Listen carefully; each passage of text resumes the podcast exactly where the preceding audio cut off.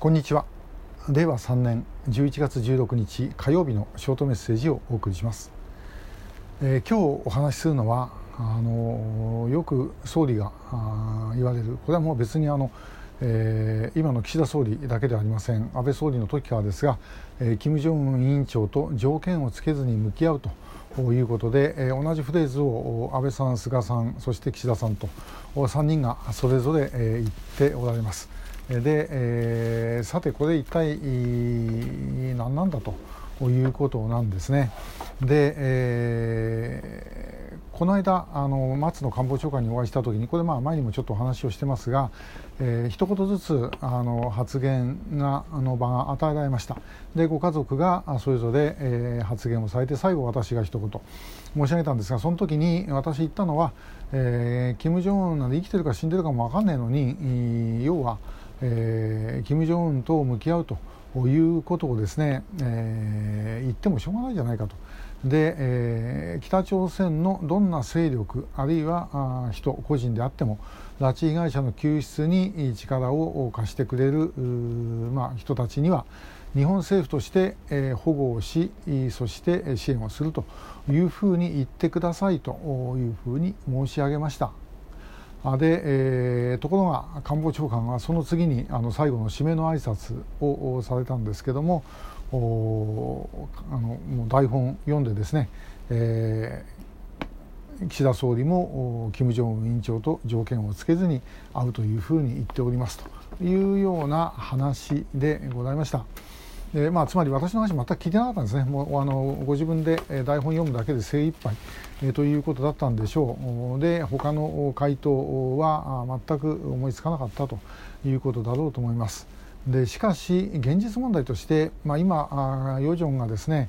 えー、力を持ってるんじゃないかとかいろんなことがまあ言われてます。ヨジョンがもし力を持っているにしたってそれはもう不安定になっているという証拠ですから。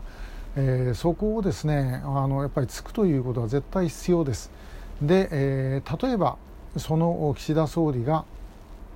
あのそういうことを言ってたとしてもその陰で誰かがですね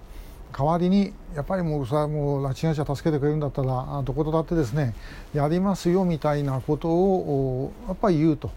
役割分担でいいと思うんですね、えー、そういうことがあの必要だろうと思います。でそういうことが流れていくことによって、えー、北朝鮮の中にも動揺が起きますしでは日本とやってみようかということになる。で、えーまあ、裏で全くやっていないとは私申しません。あのやってる人がいることは事実ですがそれはですね上の方にオーソライズされた話ではないんですね。あのもう個々の本当にですね担当者が、まあ、これはもう本当に大変な苦労してえ努力をしている部分があることは事実なんですけどもじゃあ、え、トップの方でその覚悟があるかと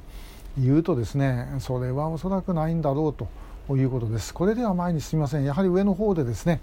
責任ある立場の人たちがもう北朝鮮の中のどこにでも手を突っ込んでやるんだということをどこかで見せていくと。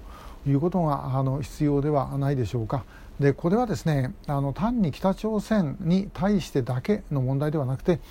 え、中国に対してもそしてアメリカに対してもですね、えー、一つの圧力になるということです。日本が独自で動こうとしていると。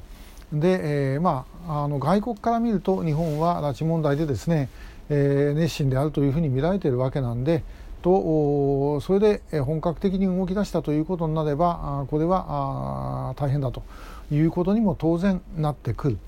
で,、え、ですから、まあ、そういう意味ではですねあのこれまあいろんな手を使って構わないと思うんです。別にその総理がそのままですね言うことを全部ひっくり返さなくてもいいです。ですけどもやはり政府の中枢で、え、そういう意思表示をどこかでしておくと。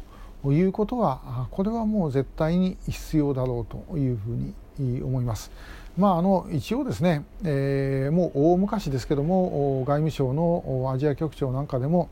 話をしていて、えー、もしあの逃げ出して、えー、中例えば中国の信用の総領事館とか助けを求める人がいたらば、えー、保護してくれますよねというふうに言ったらばそれはまあ間違いなくやりますというふうに言ってましたんで、えーまあ、そういうことも含めてですね、えー、やるべきではないかと。拉致被害者がもう全部ですねその管理されて招待所にいるっていうことはありえません。おそらく間違いなく平場にいる人たちが結構います。でこういう人たちはですねあのうまくいけば引っ張り出すことだって可能ではないかと。あるいはあそこまでいかなくても情報をですね、えー、取ることは可能ではないかというふうに思います。私たちはそういう意味で、えー、まあ潮風をやってるわけで、えー、まああの潮風の中には必ずその情報をこちらへ送ってくださいということも伝えてあるところです。えー、まああのぜひそういう意味で一体今政府がメッセージをまずどう出すべきかということについてですねこれはあのもう例えば国会で野党側からの質問なんかもやってもらった方がいいですよね。今後あの各党にまた要請をしていくつもりなんですけどもその時にやはり野党からの質問で、えー、もう例えば他の勢力で、えー、そういうことをですね、えー、言ってくるところがあったらばあの